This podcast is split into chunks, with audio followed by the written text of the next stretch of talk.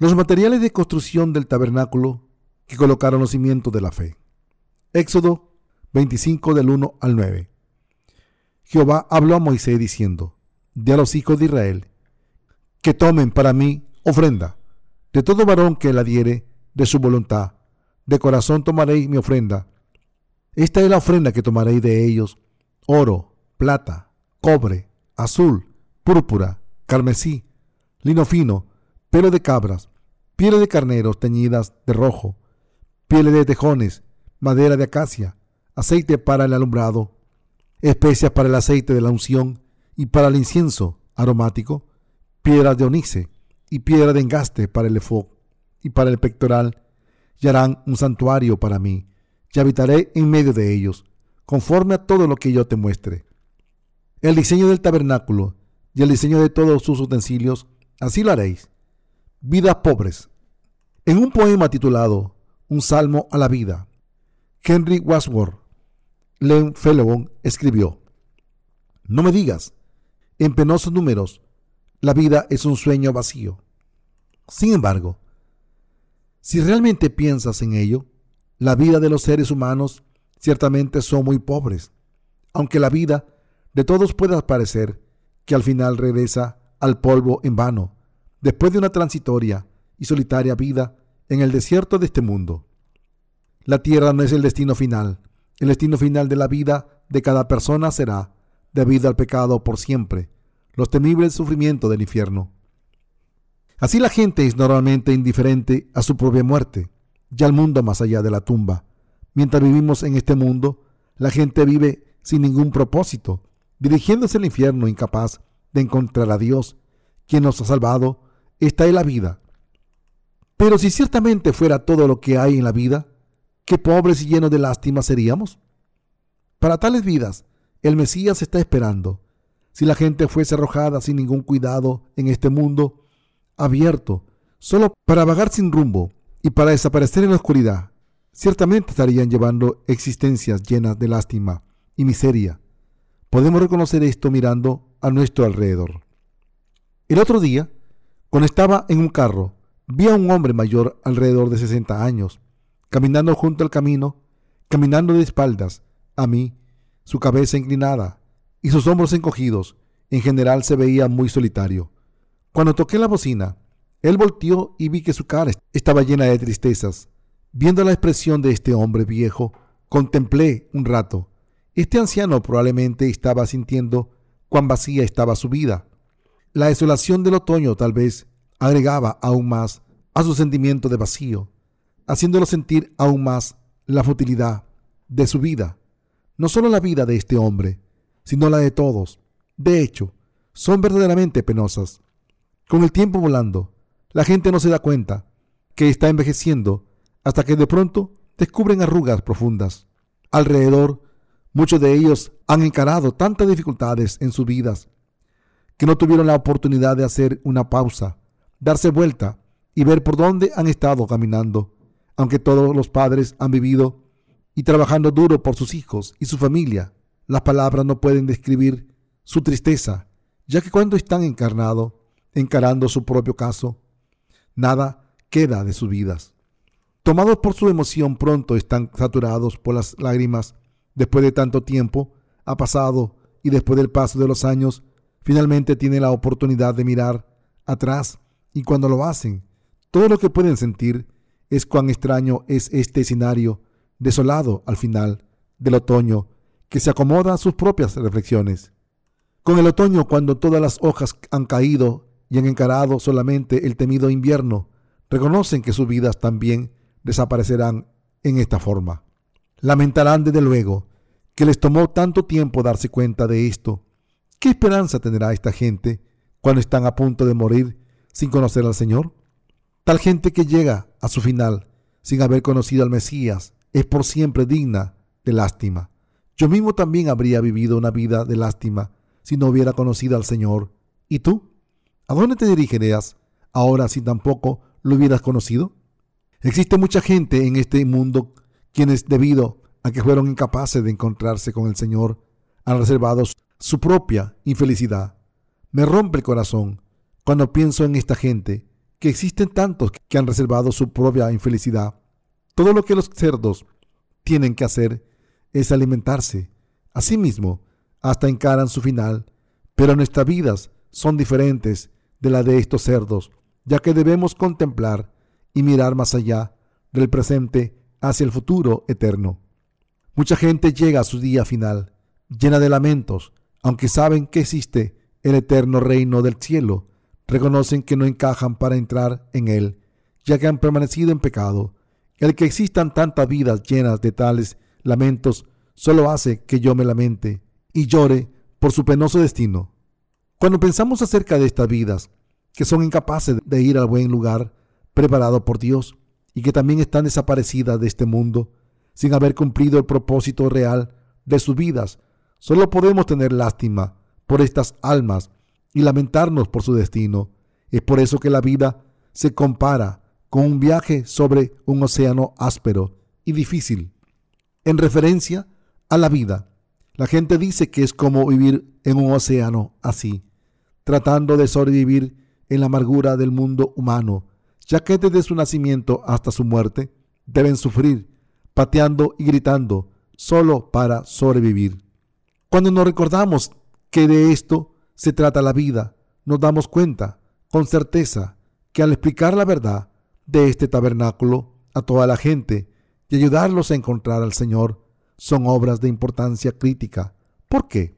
Porque debido a la ofrenda del sacrificio, Dios da a esta gente pecadora su salvación del pecado, encontrándolos en su propia casa de Dios. El tabernáculo es la casa de Dios establecida en el desierto. En esta casa de Dios el tabernáculo, Dios encuentra a los pecadores a través de la gracia de la remisión del pecado realizada por la ofrenda del sacrificio. Dios nos dice, yo te haré construir mi casa en donde habitaré y te encontraré dentro de este tabernáculo sobre el propiciatorio. Solo en el tabernáculo, la casa de Dios, se le da a quien sea la oportunidad de encontrar a Dios. Esta fe en la verdad del tabernáculo no puede ser cambiada por nada en este mundo, y es lo más precioso, que no puede ser comprado por ningún precio.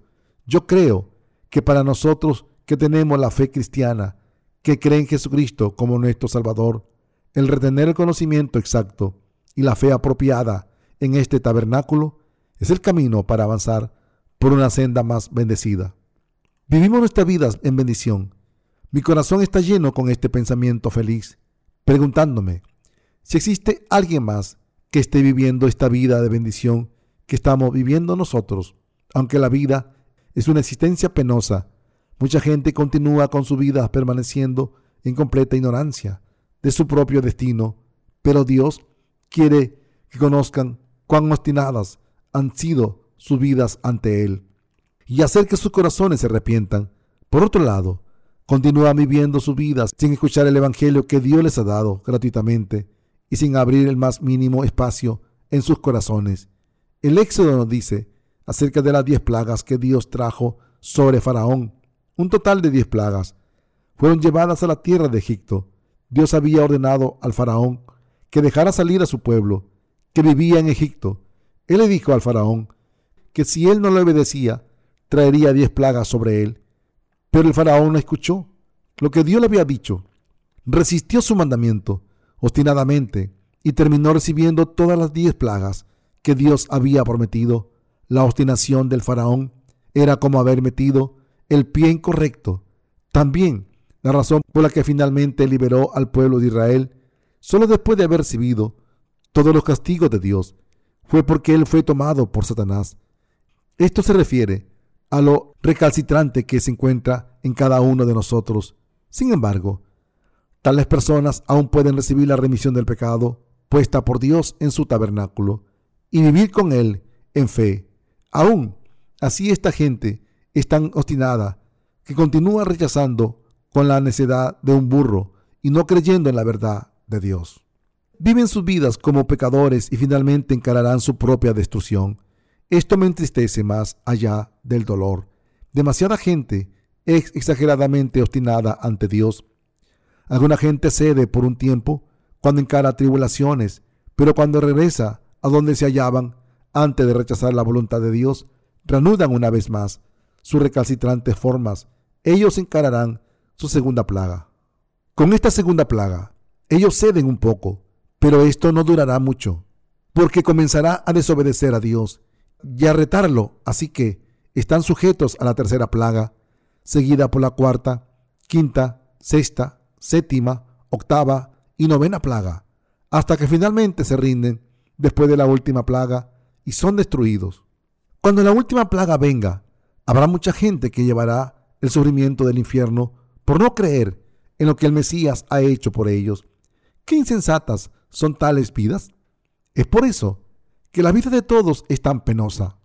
Aunque la vida de las personas es solo penosa ante Dios, debe darte cuenta que encontrarte con Dios en el tabernáculo es una gran bendición para ti y habitar en la palabra del tabernáculo con este conocimiento, la ofrenda que Dios demanda de nosotros. Dios ordenó a Moisés que subiera al monte Sinaí y le dio toda una serie de su ley. Primero que nada, Él le dio a Moisés los diez mandamientos.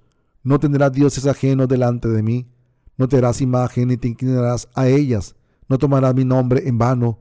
Acuérdate del día de reposo para santificarlo. Honra a tu padre y a tu madre.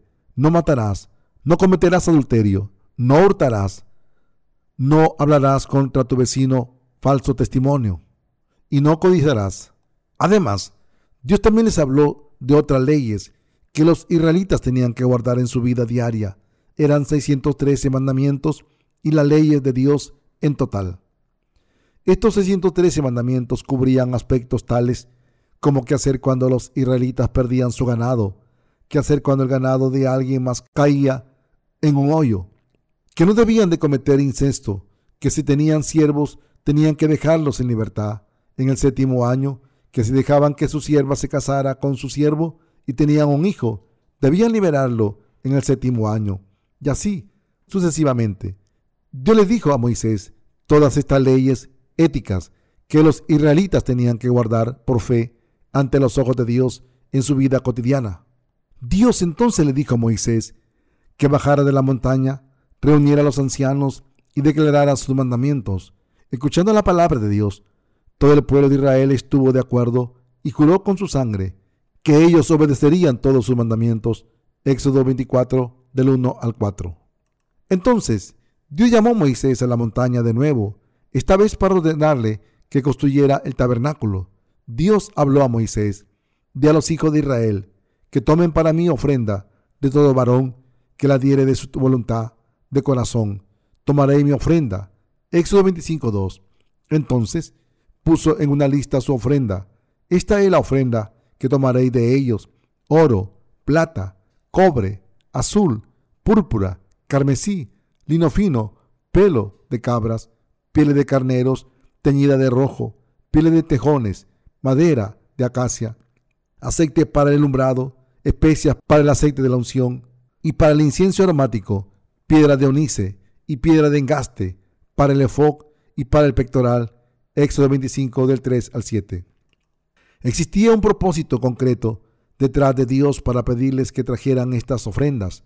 Este propósito era el de construir sobre esta tierra la resplandeciente casa de Dios, donde no hay pecado y donde Dios había de habitar, para que Él pudiera encontrarse ahí con el pueblo de Israel y hacer desaparecer sus pecados. Sin embargo, esto no significa que Dios le dijera que llevaran dinero para construir un edificio memorial, como las iglesias de hoy. Los falsos profetas del cristianismo de hoy están predispuestos a aplicar mal este pasaje cuando están tratando de construir sus edificios para sus iglesias, para satisfacer sus propios deseos. En contraste, Dios le dijo a los israelitas que le trajeran esta ofrenda para que él las usara para construir su propia casa y bendecirlos abundantemente ahí de hecho, la razón por la cual Dios recibió estas ofrendas fue para liberarnos de nuestros pecados y para salvarnos de nuestro juicio. Fue para que Dios mismo nos encontrara a nosotros que llevamos vidas penosas para lavar nuestros pecados, para hacer desaparecer nuestros pecados y para hacernos su propio pueblo. El significado espiritual escondido de la ofrenda que Dios ordenó que se le trajera a Él. Antes de que sigamos adelante, primero pasemos algún tiempo contemplando los significados espirituales de estas ofrendas que Dios ordenó que se le trajeran. Después de esto, examinaremos nuestra fe en su luz, oro, plata y bronce. Primero que nada, debemos encontrar en dónde fueron usados el oro, la plata y el bronce. En el tabernáculo, el oro era usado para el lugar santo, el lugar santísimo, y los artículos en ellos se encontraban incluyendo el candelero de oro, la mesa del pan de la propiciación, el altar del incienso, el propiciatorio y el arca del testimonio. El oro se refiere a la fe en la palabra de Dios y la plata se refiere a la gracia de la salvación. Nos dice que debemos tener la fe que cree en el regalo de salvación dado solamente por el Mesías y la fe que cree que nuestro Señor ha tomado nuestros pecados y fue juzgado por nosotros. En contraste, el bronce fue usado para las bases de los pilares del tabernáculo, sus perchas, la fuente de bronce y el altar del holocausto. Todos los utensilios de bronce debían de ser enterrados o puestos en el piso. Esto se refiere al juicio por los pecados de la gente. Y el bronce también nos dice que estamos para ser condenados por Dios por fallar en guardar la ley y por nuestros pecados. Entonces, ¿cuál es el significado espiritual del oro, la plata y el bronce? Constituyen los cimientos de la fe para recibir el regalo de salvación dado por Dios. La Biblia nos dice que todos nosotros somos pecadores, que no podemos guardar la ley en su totalidad y que por lo tanto debemos morir debido a nuestros pecados y que en vez de nuestra muerte el Señor vino a esta tierra y fue condenado en nuestro lugar por nuestros pecados convirtiéndose en la ofrenda sacrificial, la ofrenda por el pecado que era dada en el tabernáculo.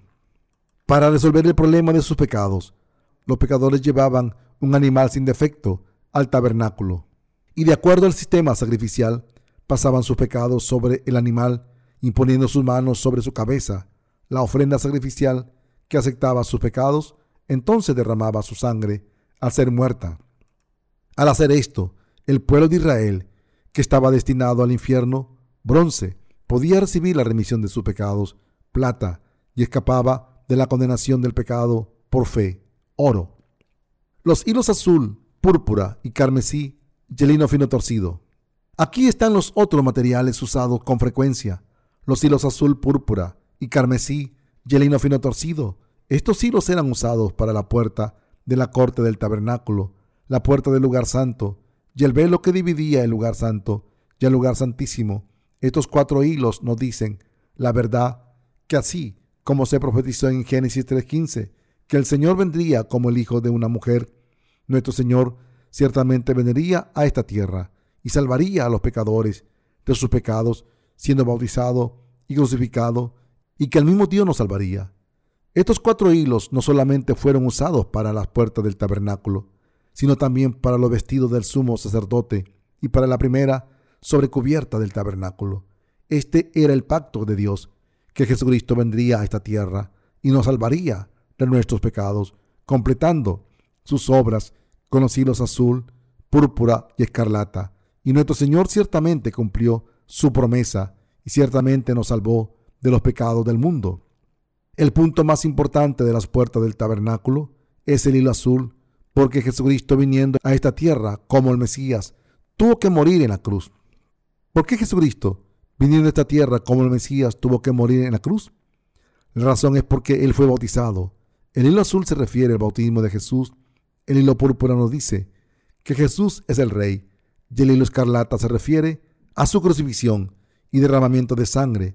Los hilos azul, púrpura y carmesí y el hilo fino torcido son los materiales de la construcción de construcción esenciales, los cuales constituyen el regalo de salvación que Jesucristo nos ha dado al venir a esta tierra como el Mesías y al tomar todos nuestros pecados sobre sí mismo.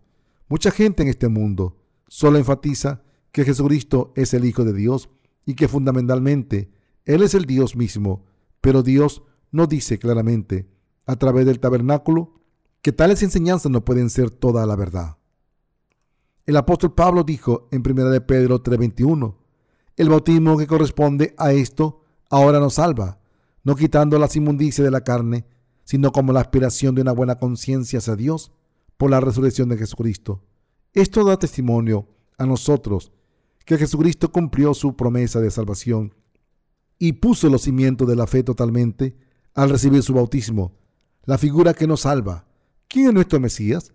Mesías significa el Salvador. Nos dice que Jesús vino a esta tierra, fue bautizado para tomar todos nuestros pecados y todos los pecados del mundo sobre sí mismo, y de hecho, los tomó todos sobre sí mismo con su bautismo. Dios le dijo a los israelitas que construyeran la puerta de la corte del tabernáculo, tejiéndola con hilos azul, púrpura y carmesí, y el lino fino torcido, y el propósito para nuestro Señor, quien es el Rey de Reyes y el Señor del cielo, de venir a esta tierra, en semejanza de hombre, era para cumplir la verdad de los hilos azul, púrpura y escarlata, y el fino lino tejido. Nuestro Señor vino en semejanza de hombre y recibió el bautismo de Juan, el Bautista, el representante de la humanidad, que cumpliría toda la justicia de Dios. Esto era semejante a la ofrenda del sacrificio del Antiguo Testamento, que aceptaba los pecados de los israelitas, pasados sobre la cabeza de la ofrenda por la imposición de manos del sumo sacerdote, y que era condenada por estos pecados en su lugar. En otras palabras, así como se realizaba la ofrenda sacrificial del Antiguo Testamento, Jesús vino en el Nuevo Testamento como la ofrenda sacrificial por los pecados de todos los pecadores, fue bautizado, crucificado y por lo tanto llevó toda la condenación de los pecados del mundo. Jesús cumplió la verdad del hilo azul siendo bautizado por Juan como el Cordero de Dios del sacrificio. Con este bautismo, Jesús tomó los pecados de la humanidad sobre sí mismo de una sola vez. La razón por la que la mayoría de los cristianos se han envuelto peor que la gente de otras religiones mundanas es que han sido incapaces de conocer y creer en esta verdad del hilo azul, el bautismo de Jesús, y por lo tanto no han recibido la remisión de sus pecados de una sola vez. Cuando los cristianos no tienen la interpretación correcta de este bautismo que Jesús recibió para tomar nuestros pecados sobre sí mismo, sus mismos cimientos de fe no pueden ser colocados correctamente desde el principio. Para ser exactos, el hilo azul es el método y la verdad por la cual el Mesías vino a esta tierra y tomó nuestros pecados sobre sí mismo. Y el hilo escarlata se refiere a la sangre de Jesús, la razón por la cual Jesucristo fue crucificado, derramó su sangre y murió en la cruz, es porque todos nuestros pecados han sido pasados a Él a través de su bautismo. Fue debido a que Jesús tomó nuestros pecados sobre sí mismo con su bautismo, recibido de Juan. Por lo tanto, pudo morir en la cruz y fue debido a este hecho que su sacrificio sobre la cruz no fue en vano. Fue debido a que Jesucristo el Mesías llevó toda la condenación de nuestro pecado íntegramente. Con su bautismo y crucifixión, que Él pudo completar nuestra salvación. El hilo púrpura significa que Jesucristo es Dios y el Rey de Reyes. Aunque Jesucristo es el Rey de Reyes, el hilo púrpura, si Él no hubiera sido bautizado por Juan el Bautista, el representante de toda la humanidad, y por lo tanto no hubiera tomado nuestros pecados sobre sí mismo. El hilo azul, no importa con cuánto dolor y sufrimiento Él murió sobre la cruz, el hilo carmesí, su muerte hubiera sido en vano. El hilo fino torcido nos dice que la palabra de profecía que Dios habló en el Antiguo Testamento está toda cumplida en el Nuevo Testamento. El cristianismo de hoy ha perdido el significado del hilo azul. Sin embargo, existe una marcada tendencia en el cristianismo actual para ignorar el hilo azul frente a los cuatro hilos e interpretar arbitrariamente la palabra de Dios por uno mismo. Este gran pecado seguramente será condenado.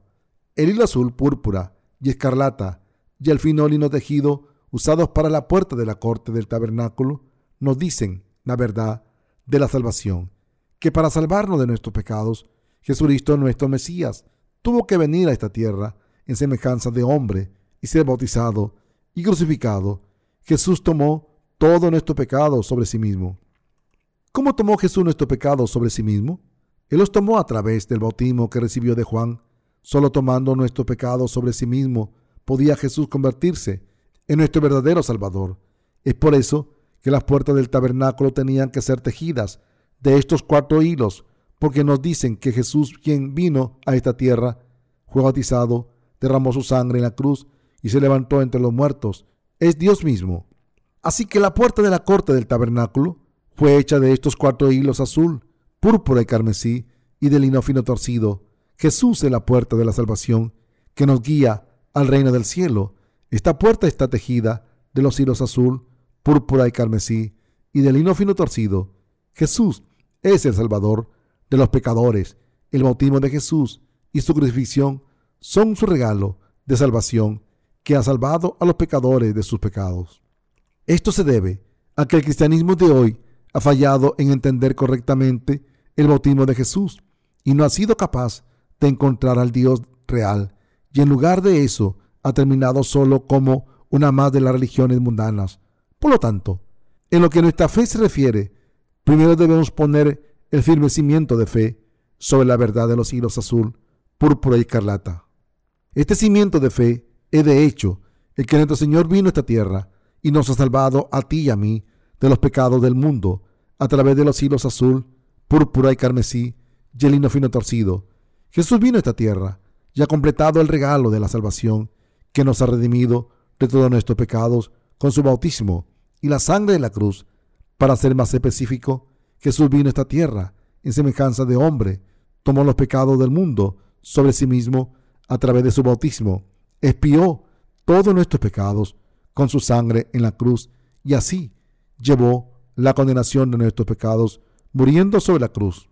Este Jesús que así nos ha salvado a través del agua y la sangre, primera de Juan 5 del 4 al 8, es fundamentalmente el Señor de la creación quien nos hizo y el mismo que nos ha dado el regalo de salvación, que nos ha redimido. Este Jesús que nos ha salvado de todos nuestros pecados y condenación se ha convertido en nuestro verdadero Salvador. Esto es lo que nos están diciendo los materiales del tabernáculo. Así que debemos establecer nuestra fe firmemente, creyendo en estos materiales, creyendo en este Jesús, quien vino como nuestro Mesías, como nuestro propio Salvador. Debemos creer clara y definitivamente con todo nuestro corazón en el bautismo que Él recibió en toda la condenación que Él llevó por nosotros sobre la cruz, en su resurrección de entre los muertos, el Salvador que nos ha dado el regalo de nuestra salvación de todos nuestros pecados, a través de su bautismo y en la sangre que Él derramó, no era solo un hombre, sino que Él es el mismo Creador, quien hizo toda la humanidad y todo el universo. Debemos confesar nuestra fe en los hilos azul, púrpura y escarlata. Sin tal confesión de fe es imposible es simplemente imposible creer en Jesús como el Salvador. ¿Alguna vez has jugado expresión labial? Este juego comienza con una persona a la cual le es dada una tarjeta con una oración escrita en ella. La persona lee la oración en secreto y luego expresa la oración sin palabras, solo dando forma con los labios. Entonces, el próximo que lea los labios pasa a la tercera persona. Luego la persona que sigue lee los labios y lo pasa a la tercera persona. Así se lo van pasando hasta llegar a la última persona. El objetivo de este juego es que la última persona diga correctamente la oración original que fue pasada por la primera persona. La razón por la que este juego es divertido es que la oración original es fácilmente distorsionada. Por ejemplo, si el juego comenzó con una oración que decía enciende el ventilador, después de que pasa por unas cuantas personas, comienza a ser cambiada. Al final, la última persona puede decir algo como aleja al burro de aquí. Terminan con una oración totalmente diferente. Así como esta última persona termina con una oración totalmente diferente, también el cristianismo de hoy tiene una fe mal interpretada, como si hubiera estado jugando este juego de expresión labial. ¿Por qué es esta situación? Esto se debe a que ha fallado en poner los cimientos de la fe sobre la creencia de los hilos azul, púrpura y carmesí. El cristianismo de hoy no ha colocado sus cimientos sobre esta fe de los hilos azul, púrpura y escarlata. Cuando los cimientos de la fe vacilan, no importa la pasión con la que creemos en Jesús, y cuando busquemos aplicar sus enseñanzas a nuestras vidas, simplemente no podremos hacerlo. Cuando el Señor les dijo a los israelitas que trajeran a Él sus ofrendas para construir el tabernáculo, primero les dijo que trajeran oro, plata y bronce, y entonces que trajeran los hilos azul, púrpura y escarlata, y el fino lino tejido. Estos materiales de construcción nos muestran todos que Jesús nos ha salvado a través de su bautismo, recibido de Juan, su derramamiento de sangre hasta la muerte sobre la cruz y su resurrección. El hilo azul fue usado no solo para las puertas del tabernáculo, sino también para la túnica del sumo sacerdote y la sobrecubierta del tabernáculo. Este es el Evangelio que nos está diciendo cómo vino nuestro Señor a esta tierra y exactamente cómo te ha salvado a ti y a mí de nuestros pecados. Así que nos dice cuán importantes son estos cuatro constituyentes de fe. Esto es, los hilos azul, púrpura y escarlata, y al fino lino tejido. Realmente, para nuestra fe, basado en esta palabra, todos debemos colocar los cimientos de la fe firmemente. Solo entonces podremos creer en Dios y recibir nuestra remisión de pecados, convertirnos en sus siervos que proclaman esta palabra a partir de ahora y cuando el Señor regrese, llegar a ser el pueblo de fe que puede permanecer confiadamente ante Dios. Con esta fe, en Corea, es verdad que aún existe el todismo, que considera mejor cualquier cosa extranjera. Esta tendencia está presente entre los teólogos de mi país también, quienes ponen gran confianza en lo que los teólogos occidentales dicen, confiando aún más en sus palabras que en la palabra de Dios. Deben ser librados de esta ignorancia y ellos realmente deben creer en la palabra de Dios, confiando y dependiendo en Él. Por la verdad del bautismo de nuestro Señor, de su sangre, en el hecho de que Él es Dios mismo, quien fundamentalmente es la puerta de nuestra salvación, así como el apóstol Pedro confesó, respondiendo Simón Pedro, dijo, Tú eres el Cristo, el Hijo del Dios viviente. Mateo 16, 16. Si tú crees en Dios, y si crees que el Señor vino a esta tierra para salvarnos de nuestros pecados, entonces también debes saber y creer que el Señor se convirtió en el Dios verdadero de la salvación, tomando nuestros pecados sobre sí mismo con su bautismo, muriendo en la cruz y levantándose de entre los muertos de nuevo. El bautismo de nuestro Señor y la sangre sobre la cruz son los cimientos de la fe verdadera que nos permite recibir el regalo de salvación. Si no podemos siquiera creer en la fe de los hilos azul, púrpura y escarlata, de acuerdo a la palabra de Dios, ¿cómo podemos llamar la fe verdadera? La ley y la sombra de las cosas buenas que habían de venir. Los materiales de construcción del tabernáculo nos muestran que nuestro Señor vino a esta tierra en semejanza de hombre, tomó nuestros pecados sobre sí mismo con su bautismo, llevó la condenación de nuestros pecados con su crucifixión, se levantó entre los muertos y así se convirtió en nuestro Salvador. Con los hilos azul, púrpura y escarlata, nuestro Señor prometió en el Antiguo Testamento que Él nos daría el regalo de salvación. El que nos dio este pacto no fue otro que Jesucristo, el Rey de Reyes, quien fue bautizado y crucificado por el bienestar de los pecadores. Este Dios, en otras palabras, vino a nosotros como Dios el Mesías, como tal. Nosotros debemos poner la base de nuestra fe, conociendo y creyendo en esta verdad totalmente. Creyendo en el Evangelio del agua del Espíritu, todos nosotros debemos recibir el regalo de la salvación. El oro, la plata y el bronce también eran los materiales usados para el tabernáculo estos materiales se refieren a los cimientos de nuestra fe.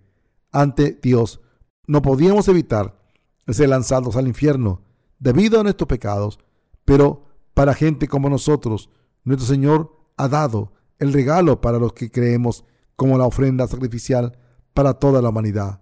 Jesucristo fue bautizado por Juan, crucificado y por lo tanto nos ha salvado totalmente de nuestros pecados.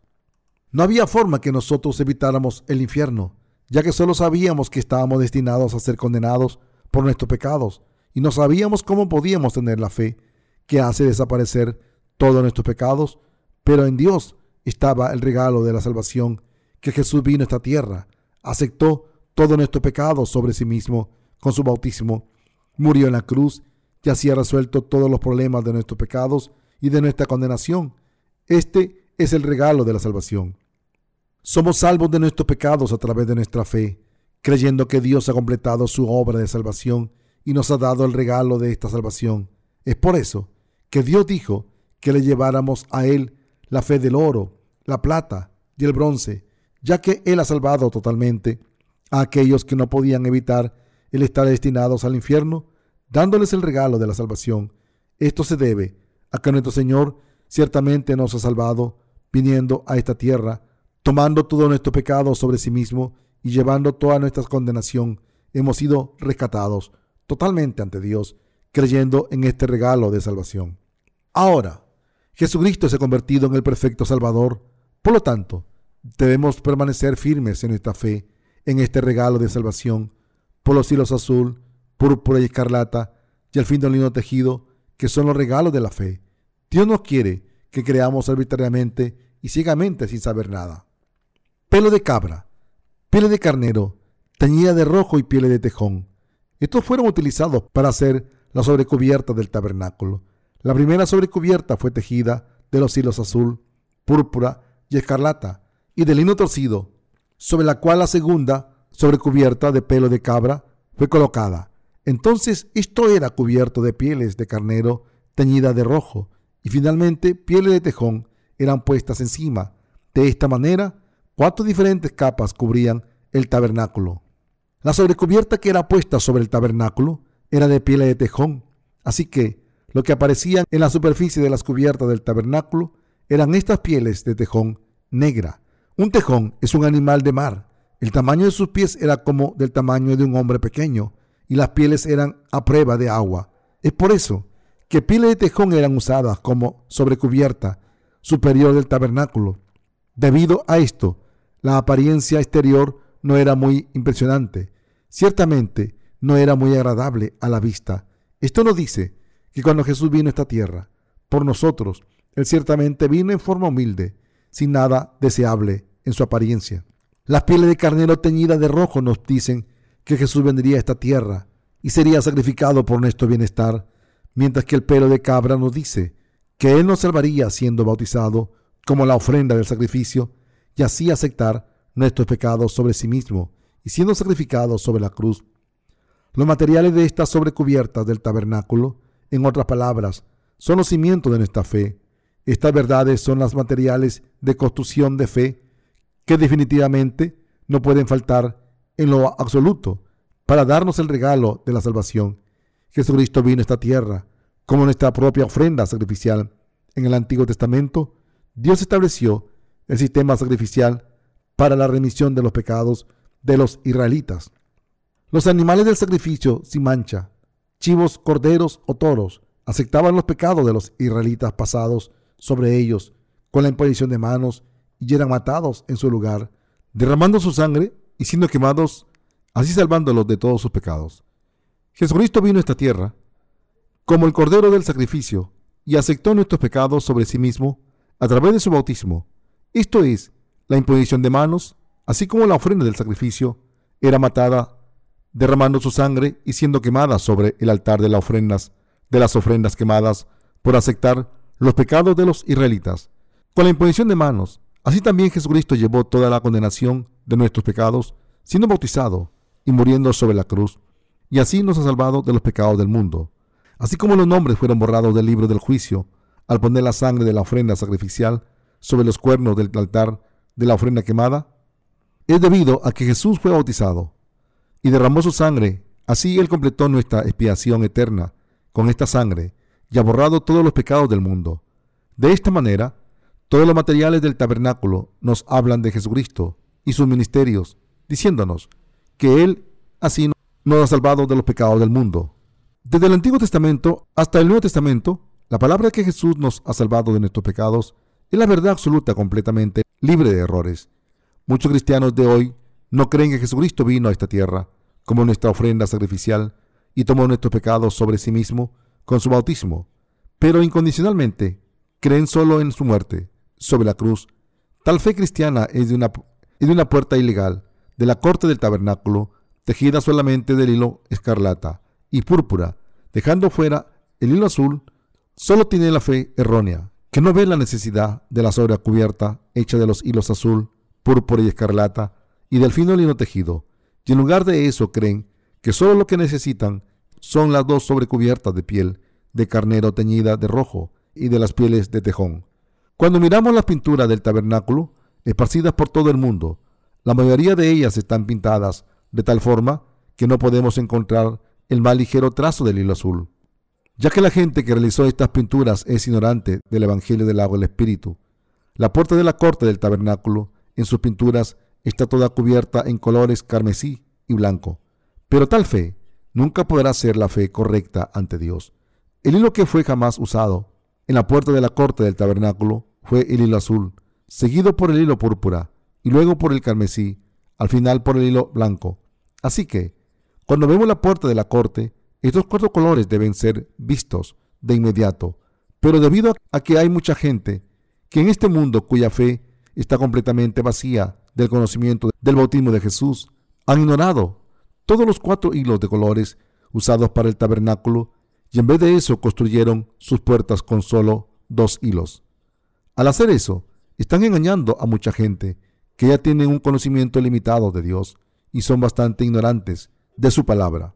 Estos son falsos profetas. Refiriéndose a esta gente, Jesús mismo los describió como cizaña, que el demonio sembró entre el trigo. Mateo 13, 25. En otras palabras, se han convertido en gente que esparce mentiras al dejar fuera el hilo azul en sus pinturas de la puerta de la corte del tabernáculo. Es por eso que mucha gente permanece en pecado, aun mientras creen en Jesús, y el por qué a pesar de su fe en Jesús están destinados a su destrucción debido a sus pecados. Nuestro cimiento de fe debe permanecer firme. ¿De qué servirá el llevar un largo periodo de vida religiosa por sus almas cuando todo está cimentado sobre una base ilegal de fe? La fe equivocada se derrumbará en un momento dado, no importa lo hermosa que sea nuestra casa. ¿De qué servirá si la casa está construida sobre cimientos defectuosos de fe? Sin importar cuán diligentemente tú hayas servido al Señor, si tu cimiento de fe es defectuoso, entonces Solo has construido tu casa sobre la arena. Cuando las tormentas vengan, los vientos se levanten y hayan inundaciones, todo se derrumbará inmediatamente. Pero ¿qué hay de la fe cuyos cimientos son, sólidos? Nunca se cae, no importa cuánto la sacudan. Dios nos dijo que una casa construida sobre la roca de la verdad tejida de los hilos azul, púrpura y escarlata, y el fino lino tejido, nunca caerá. Realmente, esta es la situación. ¿Cuál es la fe de roca? Es la fe que cree en la verdad de los hilos azul, púrpura y escarlata, y al fin del hilo tejido. La fe de aquellos que han construido tal casa nunca se colapsará. Es por eso que es crítico para nuestra fe tener un cimiento básico y sólido. Si creemos sin entender exactamente lo que el Señor ha hecho por nosotros, entonces esa fe se convertirá en una fe religiosa, no deseada por Dios. Madera de acacia, aceite y especias los pilares del tabernáculo, el altar del holocausto y las tablas y los artículos del santuario fueron todos hechos de madera de acacia. Normalmente, la madera en la Biblia implica a los seres humanos. Jueces 9 del 8 al 15, Marcos 8, 24. La madera aquí también se refiere a nosotros en nuestra naturaleza humana. El que esta madera de acacia fuera usada para los pilares, el altar del holocausto y el tabernáculo mismo nos dice que así como las raíces de los árboles de acacia están siempre enterradas bajo la tierra, nuestros fundamentos son tales que no podemos evitar el pecar todo el tiempo. Toda la gente debe admitir que simplemente no pueden evitar el continuar siendo injustos y el pecar siempre. Al mismo tiempo, la madera de acacia implica la humanidad de Jesucristo, el Mesías que vino en semejanza de hombre y llevó todos los pecados del mundo y fue juzgado vicariamente por el bien de toda la humanidad. Él es Dios mismo y por lo tanto el arca, la mesa de los panes, el altar del incienso y las tablas del tabernáculo fueron todas hechas de madera de acacia, cubiertas con oro puro, el aceite para la luz y las especias para el aceite, para ungir y para el dulce incienso se refieren a nuestra fe que ofrecemos a Jesucristo. Jesucristo es el Mesías que nos ha salvado a ti y a mí el significado del nombre de Jesús es el que salvará a su pueblo de sus pecados. Y el nombre Cristo significa el ungido. Por lo tanto, esto nos dice que Jesucristo es Dios mismo y el sumo sacerdote del cielo que nos ha salvado, obedeciendo a la voluntad de Dios. Nuestro Señor vino a esta tierra en semejanza de hombre, fue bautizado, se sacrificó a sí mismo sobre la cruz por nuestro bienestar, y así nos ha dado el regalo de la salvación el papel del sumo sacerdote, tomado por Jesús, quien nos ha dado nuestra salvación, fue ciertamente la obra más hermosa. piedras de onice y otras piedras para ser colocadas en el efod y en la armadura del sumo sacerdote. Doce diferentes piedras preciosas son mencionadas aquí, que serían puestas en el efod y en la armadura del sumo sacerdote. El sumo sacerdote usaba túnicas, luego se ponía una bata azul, luego el efod sobre la bata, luego la armadura era colocada sobre el efod, el cual era usado durante la ceremonia del sacrificio, y sobre esta armadura se colocaban doce piedras preciosas. Esto nos muestra que el papel del sumo sacerdote era el de acoger al pueblo de Israel, así como a toda la demás gente de todo el mundo en su regazo, ir ante Dios y darle a Él su ofrenda sacrificial. Jesús el Eterno, sumo sacerdote del cielo, también acogió a todas las naciones del mundo en su regazo, rindió su propio cuerpo para tomar los pecados sobre sí mismo con su bautismo y ser sacrificado por nosotros. Así ha consagrado su pueblo para Dios Padre. Las doce piedras preciosas que fueron colocadas sobre la armadura se refieren a todas las naciones de este mundo, y el sumo sacerdote que las usó se refiere a Jesucristo, quien de la misma manera salvó y acogió en su regazo a todas las naciones del mundo. Así que estas eran las ofrendas que nuestro Dios les dijo a los israelitas que trajeran para construir el tabernáculo. Para él existe un significado espiritual al hecho de que Dios les dijera que construyeran el tabernáculo, su lugar de morada. Con estas ofrendas, el pueblo de Israel siempre permaneció en pecado, ya que no podían guardar la ley que Dios les había dado. Es por eso que Dios les dijo a través de Moisés que construyeran el tabernáculo y le dio el sistema de sacrificios dado en el tabernáculo. En otras palabras, Dios borró todos los pecados de los israelitas aceptando sus ofrendas al usar estas ofrendas para construir su casa y entonces darle a él sus ofrendas sacrificiales ahí de acuerdo al sistema de sacrificios. Es así como Dios pudo habitar en el tabernáculo con el pueblo de Israel. Sin embargo, hay muchos cristianos en esta tierra que simplemente no creen en los hilos azul, púrpura y escarlata y en el fino lino tejido. Cuando Dios les dijo que lo llevaran a Él el oro, la plata, el bronce, ¿por qué no creen en la verdad implícita en estas ofrendas? ¿Acaso no estamos todos destinados al infierno? ¿Has creído en el cristianismo como en una más de las religiones mundanas debido a que nunca has admitido que está destinado al infierno? Si es así como has creído hasta ahora, entonces debes arrepentirte y regresar a la fe de los hilos azul, púrpura y escarlata, y al fin del tejido, y debes darte cuenta que ante los estrictos mandamientos de Dios, que solo eres una masa de pecado, que está destinado al infierno, debido a estos pecados, y debes creer en el Evangelio del agua del Espíritu. Ahora, tú debes creer en el Evangelio de la verdad, que aun mientras que tu destino era el infierno, nuestro Señor vino a esta tierra, como el Mesías, aceptó tus pecados sobre sí mismo, con su bautismo, cargó estos pecados a la cruz y se sacrificó a sí mismo, derramando su sangre en ella, y así nos ha salvado a ti y a mí de nuestros pecados y de nuestra condenación. Sin creer en el Evangelio del agua del Espíritu, manifestado en los hilos azul, púrpura y escarlata, nunca podremos poner los cimientos de fe en su totalidad. Debemos pensar acerca de los cimientos de nuestra fe. Dios nos dice que tengamos la fe de los hilos azul, púrpura y carmesí. Debemos preguntarnos a nosotros mismos si realmente tenemos esta fe de los hilos azul, púrpura y carmesí, y si creemos en la verdad manifestada solamente en los hilos púrpura y escarlata, dejando fuera el hilo azul.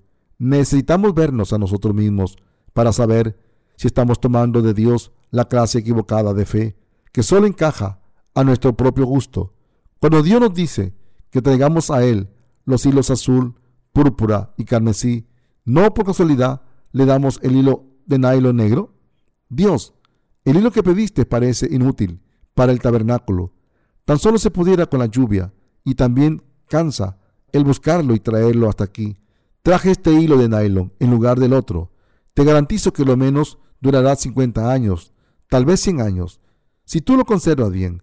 Y aun si tú lo entierras por más de 200 años, no se pudrirá. ¿No es esto maravilloso? ¿De casualidad no es esto lo que estamos diciendo a Dios? También debemos de vernos bien a nosotros mismos y considerar si estamos tomando esta clase de fe narcista y supersticiosa a Dios. Y si hemos temido tal fe, debemos arrepentirnos ahora mismo En otras palabras, debemos dar la fe correcta. Existen muchos entre nosotros que piensan de ellos mismos que realmente son buenos cristianos, pero viendo más de cerca, su conocimiento es erróneo y también su fe. El misticismo que prevalece en el cristianismo de hoy. Ordinariamente lo que los cristianos creen principalmente es en el misticismo. Esta gente no tiene idea de lo que dice realmente la palabra de Dios. Debido a que ellos no conocen la palabra de verdad que el Mesías les ha dado, ellos creen y siguen al Señor de acuerdo a sus propios sentimientos y emociones y están convencidos de que tales sentimientos son verdad, debido a que oran a Dios fervientemente por sí mismo y siguen fielmente sus propias emociones y sentimientos que perciben en sus oraciones, ellos no pueden discernir con exactitud lo que es la fe verdadera en Dios. De esta manera, creyendo en Dios de acuerdo a las propias emociones y sentimientos de uno que fluctúan ampliamente dentro de los pensamientos propios, esta es la fe del misticismo. La gente que cree en Dios guiada por los sentimientos que tienen cuando ayunan, cuando alaban, cuando creen, cuando hacen sus oraciones matutinas, cuando suben a la montaña a orar, cuando pecan, cuando ofrecen oraciones de arrepentimiento, y así sucesivamente. Todas estas personas son místicos. En otras palabras, el vivir una vida de fe sostenida por los sentimientos personales no es la fe de los hilos azul, púrpura y escarlata de la que habló el Mesías. Tal vez hasta el 99.9% de los cristianos de hoy han sido místicos. En otras palabras, no es una exageración decir que a sección de la iglesia primitiva, todo el cristianismo ha estado siguiendo el misticismo. Aquellos que no tienen la fe en los cielos azul, púrpura y escarlata están engañados en que sus propios sentimientos son de alguna manera fe por sí misma. Afirman haber visto y encontrado a Dios en sus oraciones y nos dicen lo bien que se sienten siempre que están alabando. Ellos dicen, estamos reunidos en alabanza y levantamos nuestras manos y juntos nos arrepentimos de nuestros pecados. Sostenemos la cruz y realizamos un ritual en su base y luego nuestros corazones fueron llenos de fuego y Cristo se volvió un intenso amor. Sentimos tanta gratitud en nuestros corazones por la sangre que Cristo derramó. Creemos aún con más fervor, ya que el Señor ha lavado todos nuestros pecados, dándonos cuenta aún más que es por eso que Él derramó su sangre, amamos la experiencia en su totalidad. Pero cuando un día sus emociones pasan, dicen, pero todo ese tiempo se ha secado y tenemos pecado en nuestros corazones. Esto no es otra cosa que la fe del misticismo. A pesar de las diferentes denominaciones o sectarias, cada cristiano necesita la fe que cree en los cielos azul, púrpura y escarlata, de la cual habló Dios, son místicos y supersticiosos. Esta gente le está dando a Dios la fe del hilo nylon, no la fe de los hilos azul, púrpura y carmesí. En otras palabras, traen a Dios su fe mística, algo que se queda lejos, algo que Dios ni siquiera ve. ¿Alguna vez has visto las gruesas cuerdas con las que amarran los botes a los muelles? Los místicos le ofrecerían con gusto a Dios esta clase de material. Cuando nuestro Señor nos ha dicho que traigamos los hilos azul, púrpura y carmesí y al fin lino torcido, Alguna gente lleva esta cuerda a Dios diciéndole, Señor, acepta esta fe. Y alguna gente le lleva cadenas de hierro que se usan para amarrar grandes barcos, unos con otros, al muelle. Habiendo reunido un montón de estas gruesas cadenas de hierro, le ofrecen a los pies del Señor, pidiéndole a Él que lo acepte. Pero Dios nos ha dicho que traigamos la fe de los hilos azul, púrpura y escarlata. Él no nos ha dicho que le traigamos cadenas de hierro.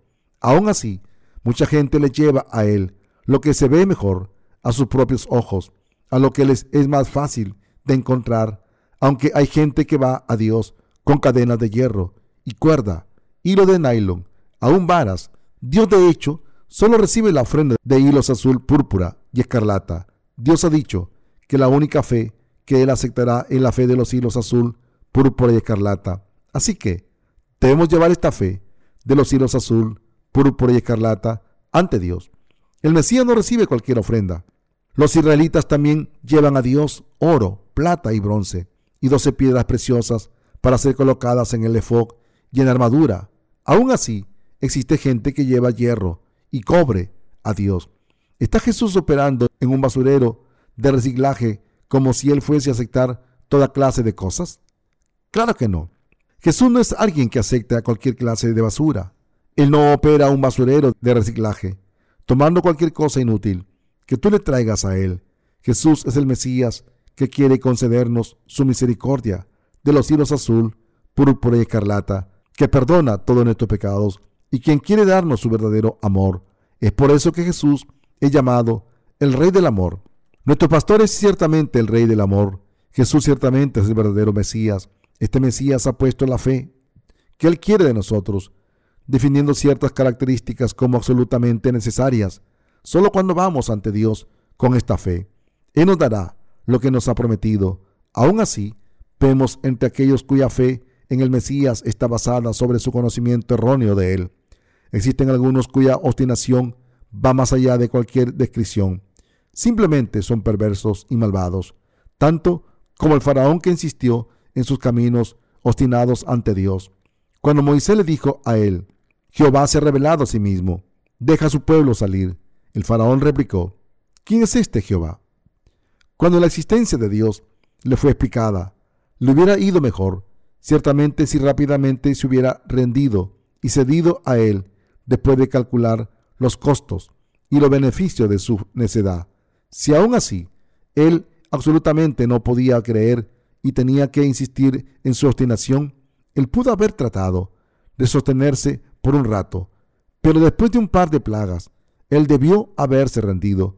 Cuán penoso e insensato fue para el faraón mantenerse, aún en su necedad, y desobedecer la palabra de Dios, aún mientras estaba plagado de sapos que cubrían toda su nación.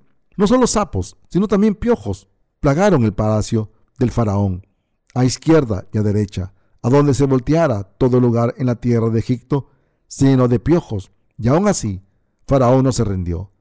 ¿Cómo puede alguien vivir cuando por todas partes estaba lleno de piojos? En esta situación, él debió haberse dado cuenta, debido a que he desobedecido a Dios. Él me está mostrando realmente quién es el rey. Yo no puedo ser el rey de mi imperio sobre esta tierra, pero no soy nada comparado con él. Aunque soy el rey de la más grande nación de esta tierra, y aunque tengo poder sobre todo el mundo, Dios es más poderoso que yo, y Él me está trayendo estas plagas debido a mi desobediencia. Es así como Él debió de haberse rendido. Lo más sabio que Faraón pudo hacer hubiera sido haberse rendido rápidamente, después de ver por sí mismo lo que sería el costo de su resistencia a pesar de lo poderoso que era Faraón. Si llegó a la conclusión de que no había forma de oponerse a Dios, todo lo que tenía que hacerse era rendirse a Él, diciendo, Muy bien, Dios, tú toma el primer lugar, yo tomaré el segundo lugar. Pero debido a que Faraón se rehusó a ceder, toda su nación y gente fueron plagados por piojos. Debido a esto, ningún egipcio podía hacer absolutamente nada. Cuando todo el mundo fue atormentado sin piedad por los piojos, ¿Cómo podían hacer cualquier otra cosa que tratar de deshacerse de los piojos? Todos podemos imaginarnos a estos pobres egipcios corriendo por todos lados con antorchas, tratando de deshacerse de los piojos, tal vez aún quemando sus casas. En el proceso y el olor de los piojos quemados inundando las vías, existen cosas que el hombre puede hacer y existen cosas que el hombre no puede hacer. Debido a que Dios es el Señor de los ejércitos, es Dios quien preside sobre la vida y la muerte, felicidad e infelicidad, maldiciones y bendiciones.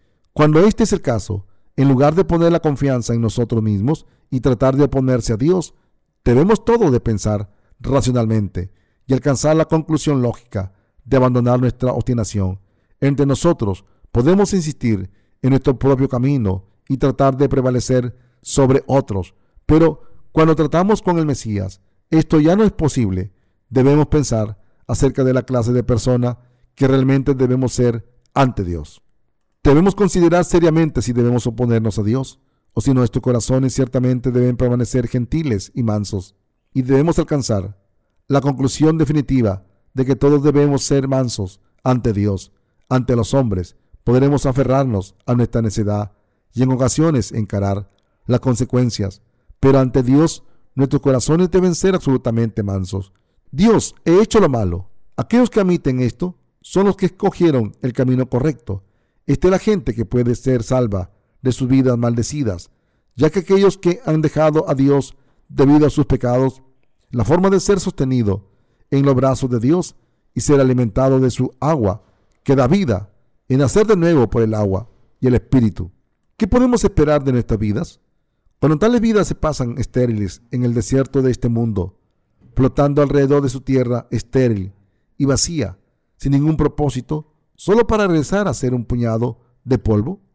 El único camino para nosotros que vamos a regresar al polvo y estamos destinados para ser arrojados en el lago de fuego, ser salvo, es creer en el Evangelio del agua del Espíritu y así recibir la remisión de nuestros pecados. Esto es para las vidas desesperadas y sin esperanza, que estaban destinadas a la destrucción eterna por permanecer en contra de Dios y para que sus pecados sean milagrosamente redimidos ante Dios a través de su misericordioso amor. El amor de la salvación. Por lo tanto, todos debemos ser revestidos en esta salvación. ¿Cómo puede alguien, siendo un simple mortal, retar a Dios? Cuando Dios nos dice que traigamos tales y tales ofrendas, todos debemos obedecer su palabra. Viendo el pasaje principal arriba en donde Dios nos dice qué ofrenda necesitamos traerle a Él, todos debemos darnos cuenta. Ah, así que esta es la clase de fe que Dios nos está pidiendo que le traigamos a Él. Sobre la armadura del sumo sacerdote eran colocadas doce piedras preciosas. Y debajo de la armadura del juicio, el urín y el turín, las cuales significan literalmente las luces y las perfecciones, tenían que ser colocadas para que el sumo sacerdote pudiera llevar el juicio correcto sobre los hijos de Israel. Esto se refiere a que solo los siervos de Dios pueden hacer un juicio correcto sobre sus hijos espirituales, de fe, derramando la luz del Espíritu Santo que habita en ellos y en la palabra de Dios. Todos debemos darnos cuenta ahora que ante Dios la verdad de los hilos azul, púrpura y escarlata es la verdadera salvación, que nos trae vida, y aparte de esto, nada constituye nuestra salvación. Todo esto está basado sobre la palabra de Dios, clara y verdadera. Todos los materiales del tabernáculo están relacionados con la salvación del hombre del pecado. Aún así, de la necedad, la gente obstinadamente aún se rehúsa a creer. Entonces, ¿qué será de ellos? Nunca serán salvos ante Dios. También tenemos que deshacernos de nuestra insensatez y debemos vaciar nuestros corazones. Debemos sacar nuestros propios pensamientos y obstinación ante Dios. Y en lugar de eso, debemos obedecer su palabra y darle a Él nuestros corazones. Nunca debemos tener algo en contra de Dios. Insistiendo en nuestros recalcitrantes caminos, podemos hacer eso ante otra gente, pero como cristianos simplemente no podemos hacer esto, al menos ante Dios. Y aún así, la gente obstinada está en contra de Dios y solo son mansos ante otros hombres. Esto es lo malo de ellos. Debemos arrojarnos sobre nuestros rostros ante Dios y admitir que lo que Dios nos ha hablado es correcto y debemos creer y confiar en la palabra de los hilos azul, púrpura y carmesí. La fe es confiar en la palabra de Dios. Cuando nos colocamos a los pies de Dios, confesamos todos nuestros problemas ante Él y nos tomamos de Él pidiendo su ayuda. Dios ciertamente nos contestará. Entonces, debemos aceptar lo que Él ha hecho por nosotros con gratitud. Esto es de lo que se trata en la fe. Entonces, ¿de qué forma absurda y lunática le podemos mostrar a Dios algo más que no sean los hilos azul, púrpura y escarlata, trayéndole a Él hilo de pescador o cadenas metálicas? El traer ante Él algún hilo inútil y decirle, esta es mi propia fe. Es así como he creído firmemente, particularmente, esta es la fe firme que he tenido. Esto simplemente no es fe, sino ser un hecho ante Dios. Uno debe ceder sin obstinación ante el Mesías. En otras palabras, ante Dios uno debe doblar su voluntad. Todos debemos reconocernos a nosotros mismos ante Dios. Debemos reconocer de acuerdo a lo que Dios nos dice y a lo que Él decide para nosotros. Ninguna otra cosa aparte de esto es la fe correcta de los cristianos. Obedecer y creer de acuerdo a la palabra de Dios es la postura correcta y el corazón de los fieles. Esto es lo que debemos tener en mente ante Dios. Desde luego, que entre nosotros podríamos jactarnos de nuestros propios logros, compararnos, competir y en contra del otro y retar a las demás, aunque esto también es una práctica inútil, midiendo lo que es esencialmente es lo mismo ante Dios. Entre los seres humanos Esto es algo sobre lo que tenemos pocas opciones de dónde escoger. Estamos metidos en esto continuamente. Aún las mascotas conocen quiénes son sus amos y se someten a sus dueños y les obedecen. En otras palabras, aún los perros obedecen a sus dueños, reconocen sus voces y solo siguen a sus amos. Cuando los perros son reprendidos por sus dueños, reconocen sus errores, bajan sus cabezas en obediencia y tratan de estar en el buen lado de sus dueños haciendo toda clase de cosas monas y pequeños trucos. Cuando aún los animales hacen esto, la gente continúa retando a Dios, tomando la fe de sus propios pensamientos. En otras palabras, continúan tomándose de Dios, aun mientras insisten en sus propios caminos y en sus propios pensamientos.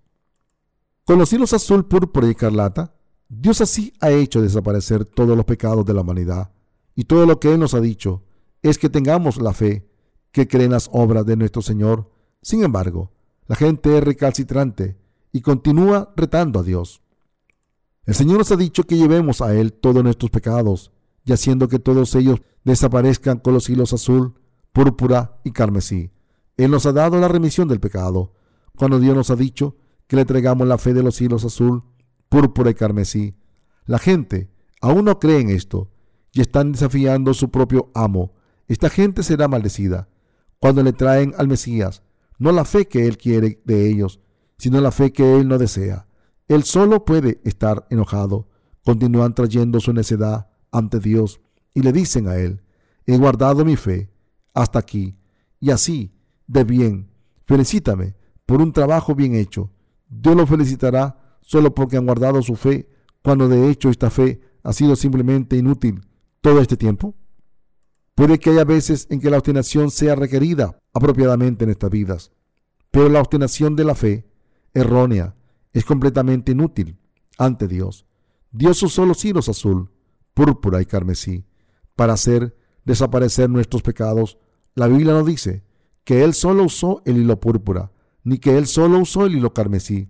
Aún peor, que Él usó cadenas metálicas, así como no existe mención de uso del hilo nylon dentro de la casa de Dios y dentro de su ley, de la salvación dada a nosotros. El Mesías ha demandado de nosotros la fe de los hilos azul, púrpura y carmesí. Los cristianos se refieren a aquellos que creen y siguen a Jesucristo. Entonces nosotros también somos cristianos.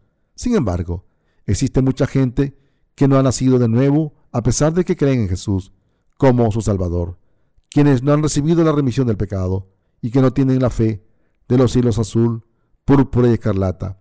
Estos son meramente cristianos nominales, destinados al infierno, debido a que ellos creen de acuerdo a sus propios caminos. Dios abandonará a esta gente, ya que solo son religiosos y no verdaderos cristianos.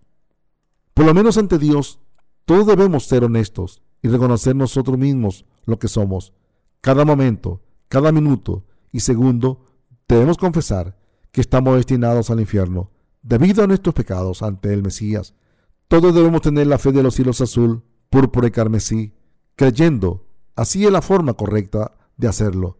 Y siempre que confesamos, debemos recordarnos a nosotros mismos de lo que el Mesías ha hecho por nosotros, que Él fue bautizado para liberarnos del pecado y fue juzgado por nuestros propios pecados con su crucifixión y reconocer nuestra salvación cada vez.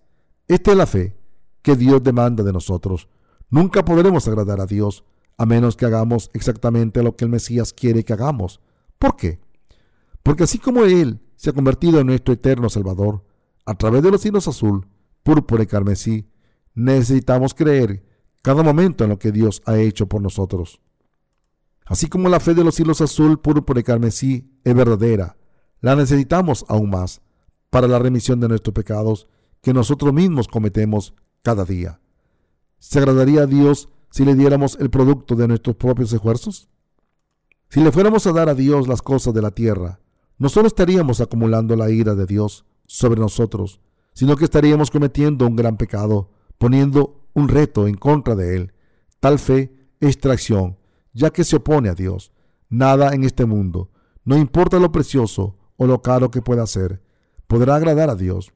El traerle a Dios tales cosas materiales de este mundo nunca será la fe correcta, que puede ser elogiada por Dios. no importa lo bueno que pueda hacer en términos mundanos. Dios acepta tales cosas materiales.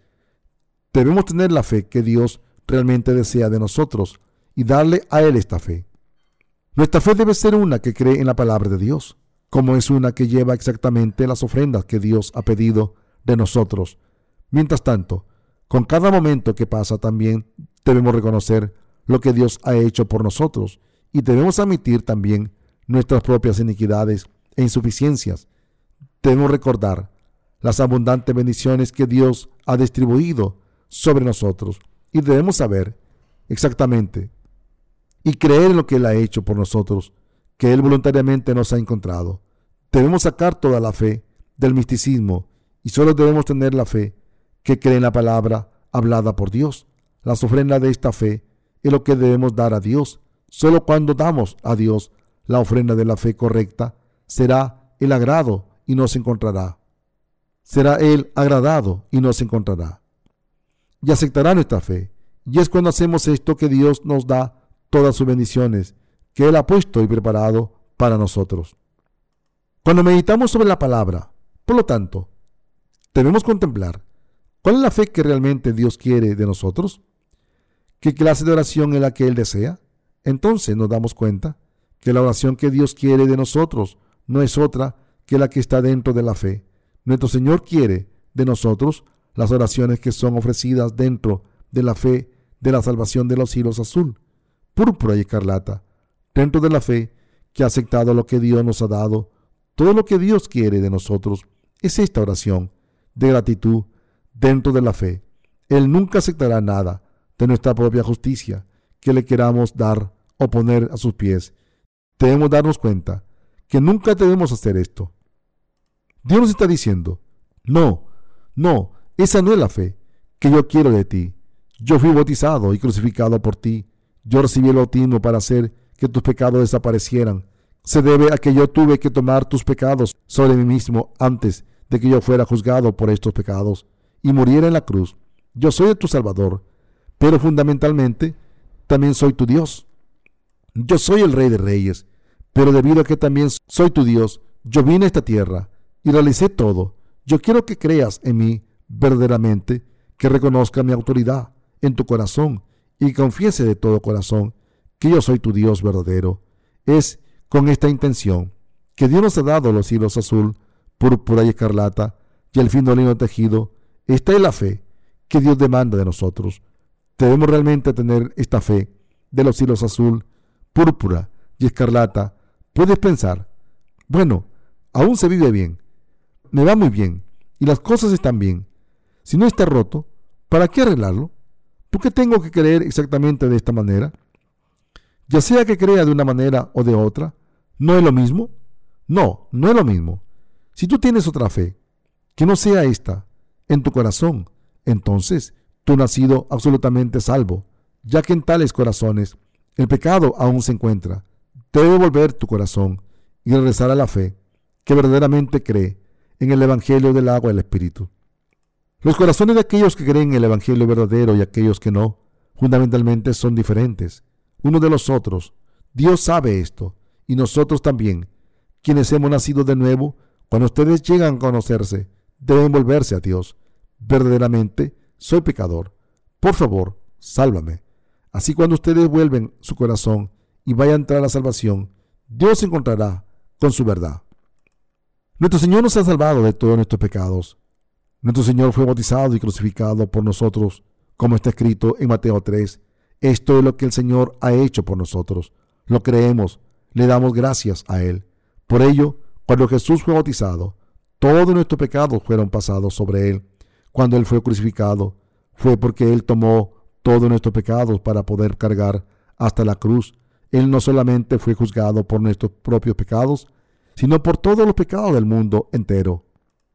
Cuando nuestro Señor nos dice que le entregamos las ofrendas de los materiales de construcción para el tabernáculo, o siempre que Él nos diga algo, Él siempre prosigue con una secuencia. Él siempre nos dice, tráeme los hilos azul, púrpura y carmesí. El hilo azul siempre va primero y él sigue esto con su mención del fino lindo tejido, diciéndonos que creamos en la palabra de Dios. Él cree en la sangre de la cruz primero y luego creer en su bautismo puede parecer correcto a primera vista, pero de hecho esto es incorrecto. Se debió a que Jesús primero fue bautizado para que pudiera derramar su sangre sobre la cruz. Yo te estoy diciendo a ti de nuevo que nunca será correcto el primero creer en la cruz y después en su bautismo. Dios nunca permite tal fe. Viniendo a esta tierra, en semejanza de hombre, cuando nuestro Señor cumplió 30 años, el primero fue bautizado para tomar todos los pecados sobre sí mismo. Después de haber hecho esto, Él cargó estos pecados del mundo a la cruz, fue juzgado con su crucifixión y entonces se levantó entre los muertos. Así se convirtió en nuestro Salvador. Como tal, debemos creer en lo que el Señor ha hecho por nosotros, de acuerdo al orden en el cual Él realizó sus obras. Es así como debemos creer. Solo entonces nuestra fe podrá permanecer íntegra, nunca ser confundida, ni siquiera movida. Y cuando compartamos el Evangelio a otros, debemos de hacerlo como corresponde. En otras palabras, debemos creer de acuerdo a lo que le agrada a Dios, de acuerdo a cómo Él lo ha puesto para nosotros. ¿Qué ofrenda de fe te está diciendo Dios que le traigas? ¿No te está diciendo que le lleve la fe de los cielos azul, púrpura y escarlata y el fino lino tejido? ¿Tienes esta fe? De casualidad, ¿no estás creyendo en el orden equivocado? Si yo creo de esta manera o de otra manera, no importa. Yo aún creo. Y eso es todo lo que cuenta. Yo creo en el hilo carmesí, primero, y después en el hilo azul, y después en el hilo púrpura. Si es así, como tú crees, entonces debes creer de nuevo. El Señor nunca aprobará esta fe, esta fe tuya. Nuestro Señor es el Dios de la justicia y el Dios de la verdad. Como tal, Él no aprueba la fe errónea, ya que la fe no puede permanecer cuando su orden está todo revuelto. Dios no puede aprobar esta fe, aun si Él quisiera. Así como nosotros no podemos tratar de colocar otro cimiento después de terminar de construir una casa, se debe a que Jesús tomó nuestros pecados con su bautismo, que Él entonces pudo ser crucificado. Por lo tanto, debemos creer de acuerdo a lo que el Señor nos ha dicho. Esta es la colocación de la piedra angular para la fe correcta, debido a que Dios nos ha salvado correctamente, justamente, íntegramente. No podemos cambiar su orden por el nuestro. Si creemos en la sangre de la cruz primero y después en el bautismo de Jesús, entonces esta fe simplemente está equivocada y el pecado aún se encuentra en los corazones de aquellos que creen así, ya que sus pecados no fueron lavados debido al orden erróneo de su fe. Esto es verdaderamente maravilloso. Nada más que esto es la sorprendente verdad. Ante el Mesías muchos de nosotros solíamos creer solo en la sangre de Jesús sobre la cruz. Creíamos, Jesús tomó todos mis pecados y llevó todo mi juicio, derramando su sangre sobre la cruz. Por lo tanto, hemos sido salvados totalmente nuestra salvación vino de Cristo, quien murió por nosotros sobre la cruz. Cualquiera que cree en esto, ahora es salvo. Entonces nos dimos cuenta del significado original del bautismo de Jesús. Así que, encima de nuestra fe errónea, solo agregamos la verdadera fe. ¿Qué pasó entonces? Nuestros pecados no desaparecieron en realidad, debido a que esta clase de fe es solo intelectual y doctrinal. No podría ser la fe verdadera y real de nuestros corazones. Si tu fe es así, debes rápidamente volverte y cambiarla. Primero que nada, debes admitir explícitamente que tu fe no ha sido correcta y entonces debes renovar los cimientos de tu fe de inmediato. Todo lo que tienes que hacer es cambiar el orden de nuevo. Habiendo venido a esta tierra, cuando el Señor fue bautizado por Juan el Bautista en el río Jordán, Él tomó todos mis pecados. Se debe que Jesús fue bautizado y ya que todos los pecados del mundo fueron así pasados sobre él, todos mis pecados también fueron pasados sobre Jesús. Y entonces él derramó su sangre sobre la cruz para dar la paga de todos mis pecados.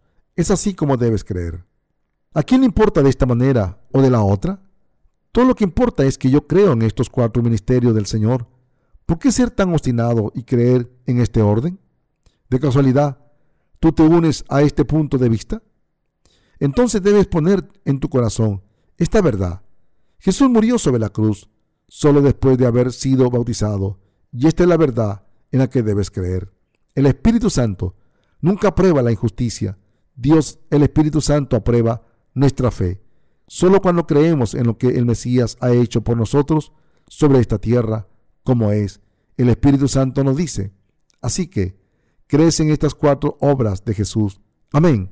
Si crees correctamente o en el orden contrario, si crees de esta forma, está bien. Si tan solo crees de cualquier manera, amén. Muy bien. Tú eres mi hijo, entonces. Jesús el Mesías vino a esta tierra de acuerdo a la voluntad del Dios Padre e hizo de acuerdo a las situaciones del Padre. Es así como él vivió sus 33 años de vida en esta tierra. Viniendo a esta tierra, él completó su obra de nuestra salvación, siendo bautizado, crucificado y resucitado, y entonces ascendió al cielo, y él nos ha enviado al Espíritu Santo. Dios el Espíritu Santo habita en los corazones de aquellos de nosotros que hemos recibido la remisión del pecado, y él aprueba la fe de aquellos que creen en lo que el Señor ha hecho por ellos, como son. Es por eso que nunca podremos creer de acuerdo a nuestros propios pensamientos, aunque tú y yo verdaderamente creemos en Jesús. De casualidad, ¿crees en el orden contrario o revuelto? Si es así, debes creer de nuevo correctamente. Cuando hagas esto, el Espíritu Santo obrará en tu corazón. Aunque estemos llenos de limitaciones, el Espíritu Santo mantiene nuestros corazones firmes, está con nosotros y nos otorga su gracia. Cuando somos insuficientes ante Él, el Espíritu Santo nos da poder, Él nos da fuerza, Él nos consuela, Él nos bendice, Él nos promete un futuro brillante. Y para aquellos de nosotros que creemos, Él nos guía de fe en fe para no perder nuestra entrada a su reino eterno. Esto es lo que necesitamos cuando creemos en lo que el Señor ha hecho por nosotros o cuando nos dice que llevemos a Él nuestras ofrendas. Esto es, Debemos creer que Él nos ha salvado con el agua y el Espíritu. Todos los artículos dentro del tabernáculo son importantes, ya que todos nos dicen consistentemente acerca del secreto de nacer de nuevo, del agua y el Espíritu. En otras palabras, a través de muchas cosas del tabernáculo, Dios quiere decirnos acerca de una cosa, el Evangelio del agua y el Espíritu. Para nuestra fe, sus cimientos son muy importantes. Si construimos la casa de fe sin primero colocar el cimiento de nuestra fe firmemente. Entre más creamos en Jesús, más pecados acumulamos. Entre más oraciones de arrepentimiento tengamos que dar, pecadores más hipócritas nos volvemos. Pero cuando creemos en el regalo de la salvación, de que el Señor nos ha salvado con sus hilos azul, púrpura y escarlata, y al fin del tejido, entonces podremos ser los perfectos hijos de Dios. Por lo tanto, todos debemos creer en la verdad de los hilos azul, púrpura y carmesí, y el lino fino torcido, y todos así debemos convertirnos en hijos de Dios. Aquellos cuyos cimiento de fe es completo siempre podrán realizar su sacerdocio en la brillante luz, aun cuando ellos estén llenos de limitaciones. En otras palabras, ellos pueden realizar tales tareas del sacerdocio verdaderamente abrazando en su regazo a la gente de este mundo, orando a Dios por la remisión del pecado y sirviendo a este Evangelio ante Dios. En contraste, para aquellos cuyos cimientos de fe no estén claros. Entre más tiempo pase, más hipócritas se volverán. Se volverán malvados, se convierten en religiosos hipócritas, como nuestro Señor nos dijo que conoceremos el árbol por sus frutos. Los frutos que nacen de tal gente son todos asquerosos, sucios e hipócritas. Sin embargo, aquellos de nosotros que hemos nacido de nuevo, no somos para nada hipócritas. Todos somos fructíferos, aunque tienen sus propias limitaciones son verdaderamente sinceros, reconocen sus propias limitaciones y equivocaciones y siempre viven en medio de la luz resplandeciente, debido a que nuestro Señor fue bautizado y crucificado para borrar nuestros pecados y debido a que ciertamente Él ha hecho desaparecer nuestros pecados, creyendo en esta verdad, hemos recibido la remisión de nuestros pecados, debido a que los cimientos de nuestra fe son sólidos, aunque somos insuficientes, aunque cometemos pecado, y aunque somos débiles, nuestras vidas aún brillan, ya que nuestros corazones están siempre sin pecado. Debido a nuestras limitaciones, podemos desviarnos en ocasiones, pero debido a que en realidad estamos sin pecado, no nos desviamos para guiar a otros y a nosotros mismos a la destrucción. Aunque somos insuficientes, a pesar de eso caminamos por la senda que agrada a Dios, moviéndonos paso a paso y sirviendo al Evangelio aún más esto ha sido posible debido a que Jesús nos ha salvado perfectamente. Si Jesucristo, nuestro Mesías, nuestro Salvador, no nos hubiera salvado íntegramente con los cuatro hilos, nunca podríamos haber sido salvos de ninguna forma.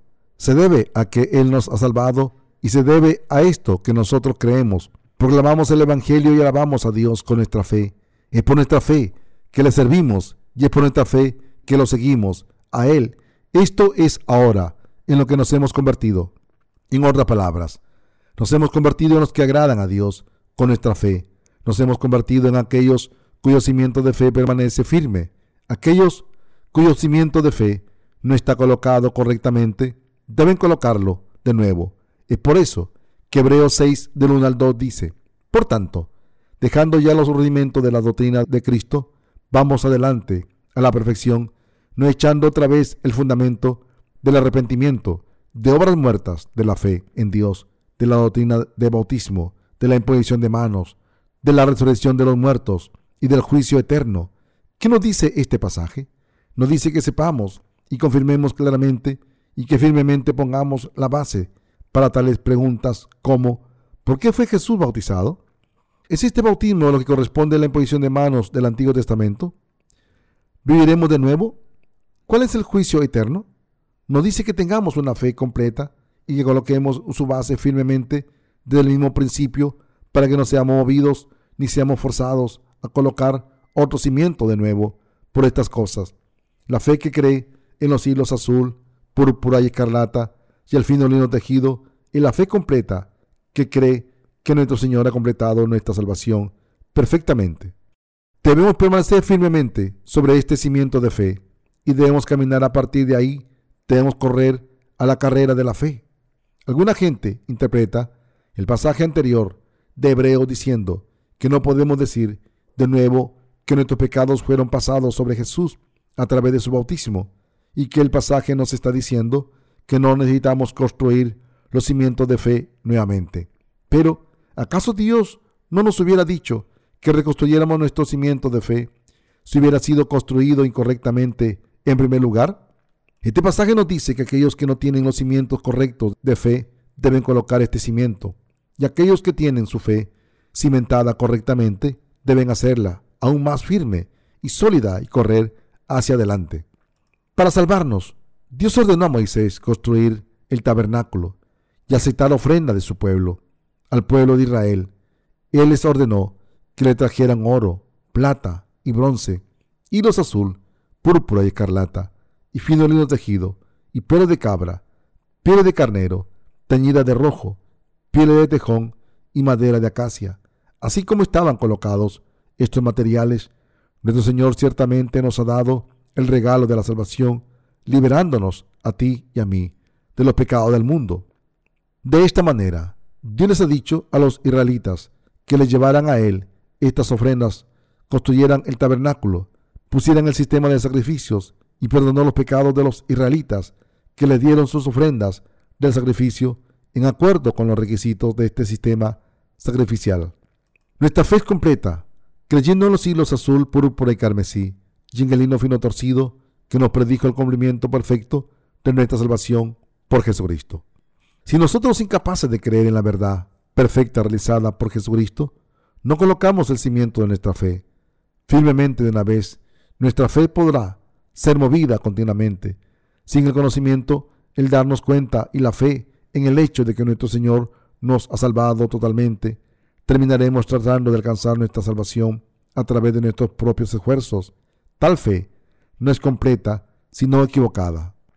Veamos Hebreos 10 del 26 al 31. Porque si pecáramos voluntariamente, después de haber recibido el conocimiento de la verdad, ya no queda más sacrificio por los pecados, sino una horrenda expectación de juicio y de hervor de fuego que ha de devorar a los adversarios. El que viola la ley de Moisés por el testimonio de dos o tres testigos muere irremisiblemente. ¿Cuánto mayor castigo pensáis que merecerá el que pisoteare al Hijo de Dios y tuviere por inmunda la sangre del pacto en la cual fue santificado e hiciere afrenta al Espíritu de gracia?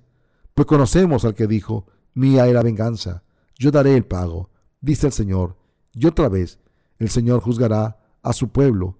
Horrenda cosa es caer en manos del Dios vivo. El pasaje nos dice que si pecamos voluntariamente, después de haber recibido el conocimiento de la verdad, ya no queda ningún sacrificio por el pecado. Aquí, aquellos que pecan voluntariamente después de haber recibido el conocimiento de la verdad, se refiere a aquellos que no creen en el Evangelio del agua del Espíritu, mientras que ya lo conocen.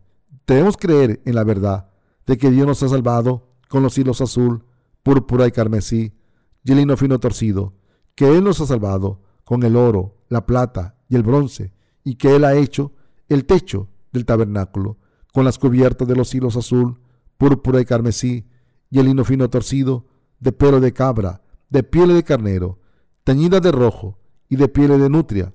Todos debemos conocer estas cosas claramente y colocar el cimiento de nuestra fe firmemente.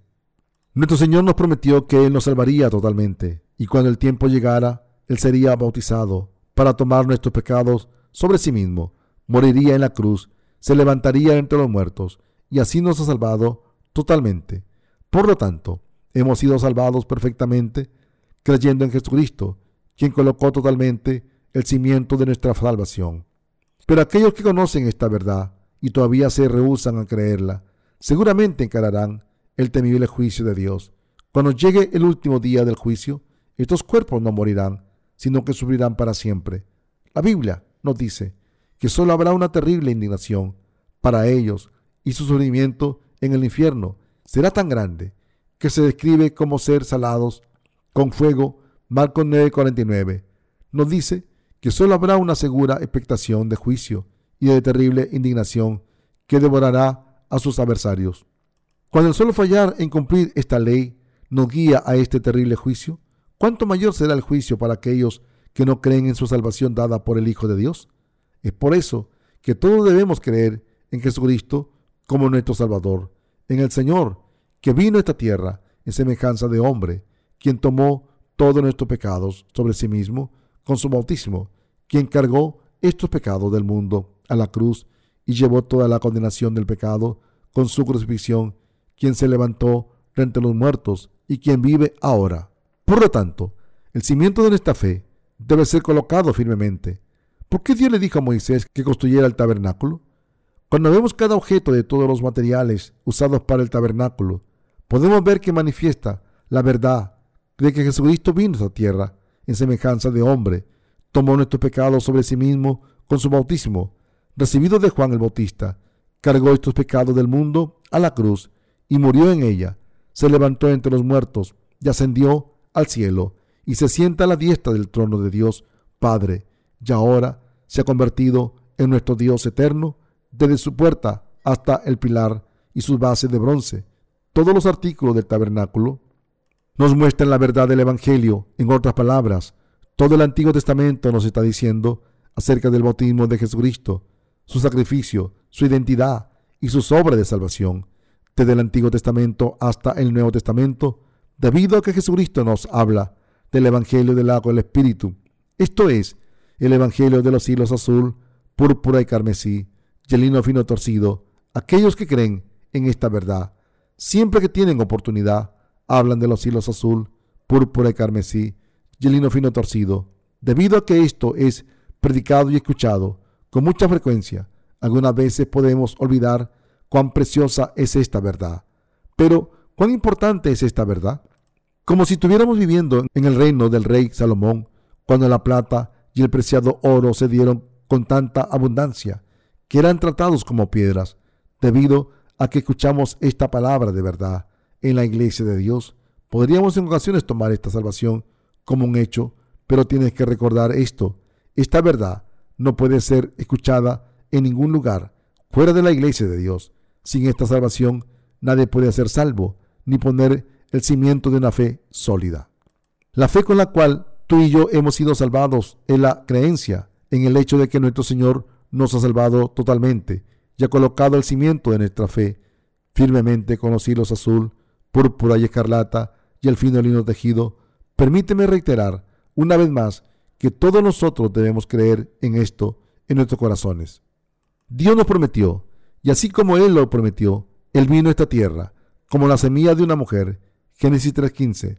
Tomó todos nuestros pecados sobre sí mismo, con su bautismo, llevó toda la condenación de nuestros pecados a la cruz, se levantó entre los muertos, y así nos ha salvado perfectamente, debido a que esta simple verdad, que es tan fácil de explicar y de entender, Podemos predicar este Evangelio por todo el mundo cada día. Sin embargo, aún más penoso que aquellos que no conocen esta verdad, están aquellos que no creen, aun mientras permanecen en la iglesia de Dios. Aunque tú verdaderamente has recibido la remisión de tus pecados, tus pensamientos pueden aún ser perversos, pero por lo menos tus corazones se han vuelto mansos. Pero los hipócritas, quienes no son así, aunque tratan de pintarse a sí mismos como mansos exteriormente, son tan malvados en su ser interno que continúan engañando a Dios. Ya innumerable gente cada día. Tú y yo debemos colocar el cimiento de fe firmemente y sobre esta salvación que nuestro Señor ha establecido para nosotros tan firmemente, debemos pararnos ante Dios creyendo en ello. La fe que permanece firme como los constituyentes del tabernáculo. Dios nos dijo que trajéramos tales ofrendas y que construyéramos su tabernáculo. Tú y yo debemos todos convertirnos en el pueblo de fe que cree en Jesucristo. Vino a esta tierra y así nos ha salvado espiritualmente. Debemos permanecer firmemente ante Dios, teniendo la clase de fe que es como los materiales de construcción usados para el tabernáculo. ¿Crees? ¿Realmente tienes esta clase de fe? Por esta, por la iglesia de Dios, el Evangelio del agua y el Espíritu aún se está predicando. Debido a que este es el mismo cimiento de la fe verdadera, no puedo enfatizarlo lo suficiente. Muchas iglesias y denominaciones de este mundo permanecen ignorantes de la verdad de que Jesús aceptó todos los pecados sobre sí mismo con su bautismo y en lugar de eso creen solo en la sangre de la cruz. Aún en estas circunstancias, nuestro Señor aún nos ha permitido encontrar la verdad. La razón por la cual Jesús fue clavado y perforado sobre la cruz se debió a que Él fue bautizado por Juan el Bautista en el río Jordán. Se debió a que Él aceptó todos los pecados del mundo sobre Él con su bautismo. Y por lo que Él fue crucificado y perforado sobre la cruz.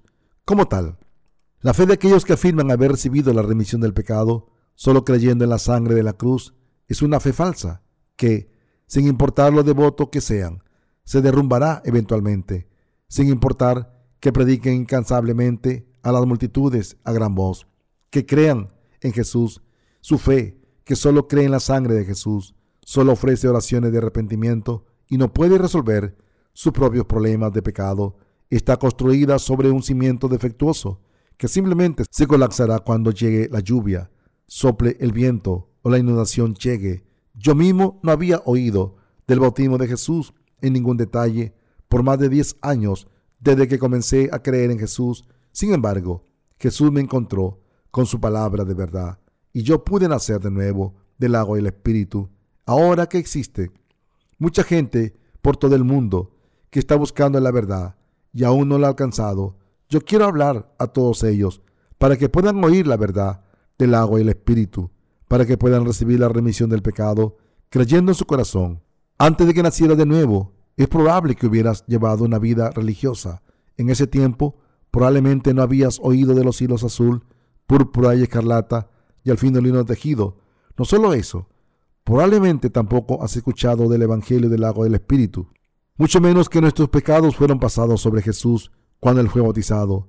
Es de suma importancia que los cristianos conozcan y crean en la verdad de los hilos azul, púrpura y carmesí y el hino fino torcido, como es, solo cuando el cimiento de fe es colocado con los hilos azul, púrpura y carmesí y el hino fino torcido, podemos permanecer firmes y sólidos en nuestra fe. Si tú no has creído así hasta ahora, nunca es demasiado tarde. Todo lo que tienes que hacer es creer así ahora. Solo cuando creas así podrás ser salvo íntegramente, colocar tu cimiento de fe firmemente y establecer tu fe sobre este cimiento. Aquellos que están en la iglesia de Dios también deben colocar su cimiento de fe firmemente. Mateo 24:40 dice, Entonces estarán dos en el campo, el uno será tomado y el otro será dejado. Cuando todos nosotros hemos estado profesando creer en la misma verdad y sirviendo al mismo evangelio, juntos en la iglesia de Dios. ¿Qué podría ser más trágico si alguno de nosotros se quedara aquí después? Debido a que la palabra de Dios es intelectual y educada, la fe no puede ser forzada por la corrección de alguien. Así que, cuando tú escuchas la palabra de Dios predicada con educación, debes creer con una mente abierta, centrando tu mente sobre el hecho de que realmente estás escuchando la palabra de Dios. De la misma manera, cuando se te habla acerca de lo que dice la palabra de Dios, necesitas verificar si tú ciertamente crees o no crees de acuerdo a esta palabra de Dios. Necesitas considerar la palabra con una cabeza fría y después creer en lo que realmente te está diciendo. La Biblia felicitó a los creyentes de Berea por su actitud mental abierta a la palabra de Dios. Los creyentes en Berea, y estos eran más nobles que los que estaban en Tesalónica, pues recibieron la palabra con toda solicitud, escudriñando cada día las escrituras para ver si estas cosas eran así. Hebreos 17:11. En concreto, ellos creyeron racionalmente en su palabra, mientras que eran enseñados. La fe verdadera viene de un corazón justo y racional, que escudriña la palabra. ¿Tendría sentido ser forzado o creer en contra de su voluntad? Aun si alguien fuera a forzar a alguien más a creer, esto sería completamente inútil, ya que él está siendo forzado. No necesariamente creerá en lo que él y ella se le dice que crea ante Dios. Todo depende de lo que uno crea de su propia voluntad. Si alguien no cree, cuando él y ella se le, se le ha dicho la misma historia una y otra vez, entonces no hay otro camino que el que esta persona termine en el infierno. Por lo tanto, cada pecador a través del mundo merece nuestra compasión. Pero si alguno de nosotros no cree en su palabra, como es, aun si todos estamos bajo el mismo techo de la iglesia de Dios, entonces ellos son dignos de lástima. ¿Cómo podría haber alguien más digno de lástima que aquellos de nosotros que terminen en el infierno, aun mientras físicamente permanecen en la misma iglesia de Dios con nosotros? Jesús tenía doce discípulos, y entre ellos solo Judas no creyó que Jesús era el Mesías y el Salvador. Así Judas siempre llamaba a Jesús maestro. Pedro también solía llamarlo maestro en ocasiones, pero eventualmente él llegó a creer de otra manera y confesó, Señor, tú eres Cristo y el Hijo de Dios, tú eres el Hijo de Dios, el Salvador, quien vino a hacer desaparecer mis pecados, tú eres el Dios de la salvación.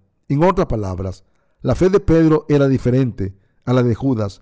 Después de que Judas traicionó a Jesús y lo vendió, él se colgó y se mató a sí mismo.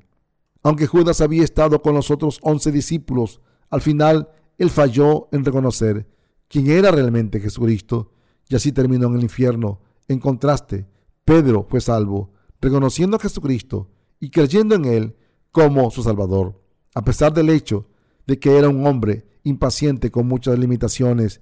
De la misma manera, la salvación depende de si uno conoce la verdad y cree o no en su corazón. Uno no puede creer la verdad cuando él y ella no la conoce. Sin embargo, si la gente no cree en la verdad, aun si la conocen, encararán aún mayores castigos.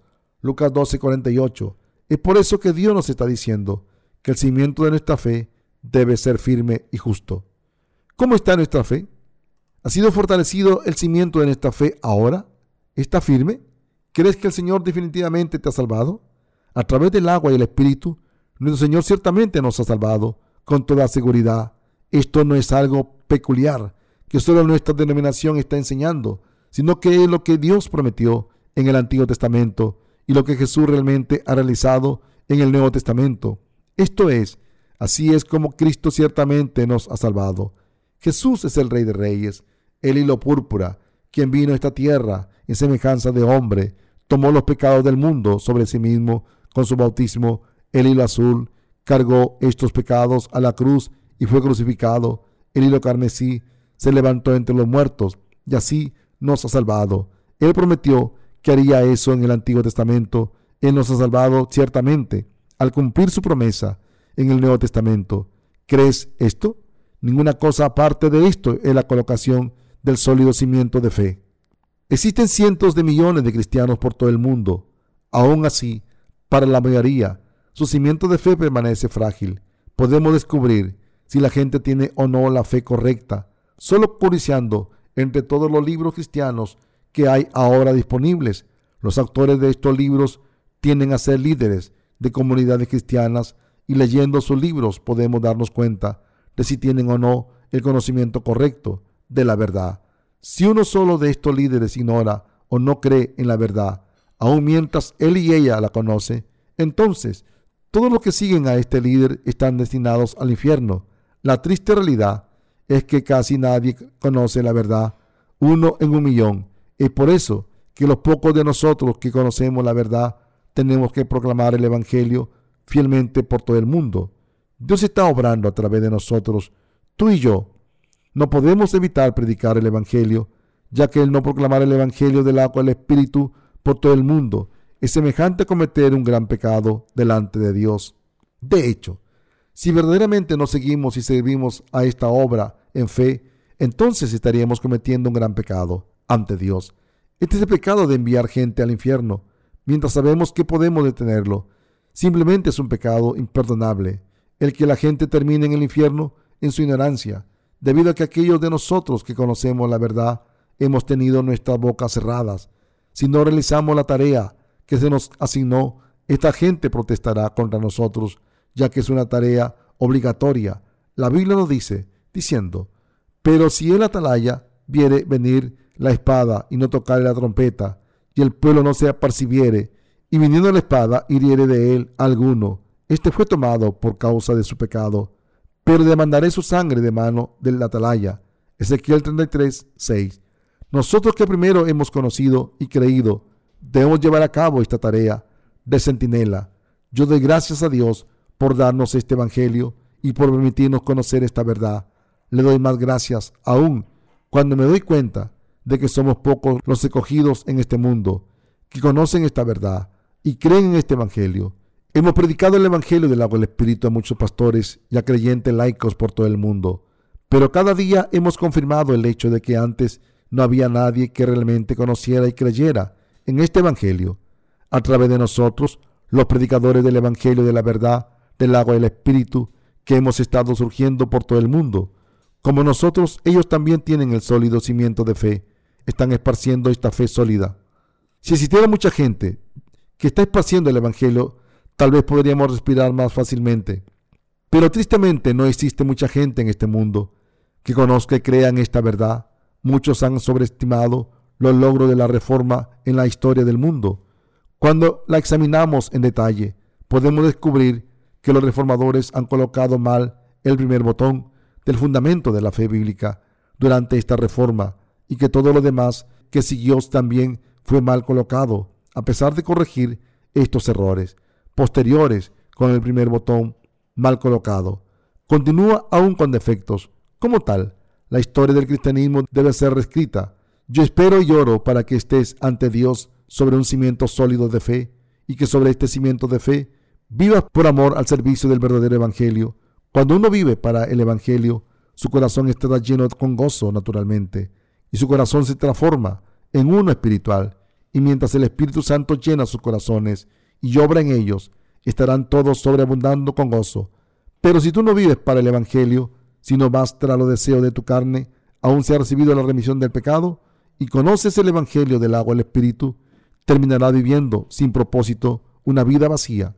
Yo doy gracias a Dios por darnos este precioso Evangelio y por darnos esta salvación gratuitamente. En mi oración y esperanza que todos ustedes examinen su fe una vez más y reciban el regalo de la salvación perfecta a través de los hilos azul, púrpura y carmesí y el fino torcido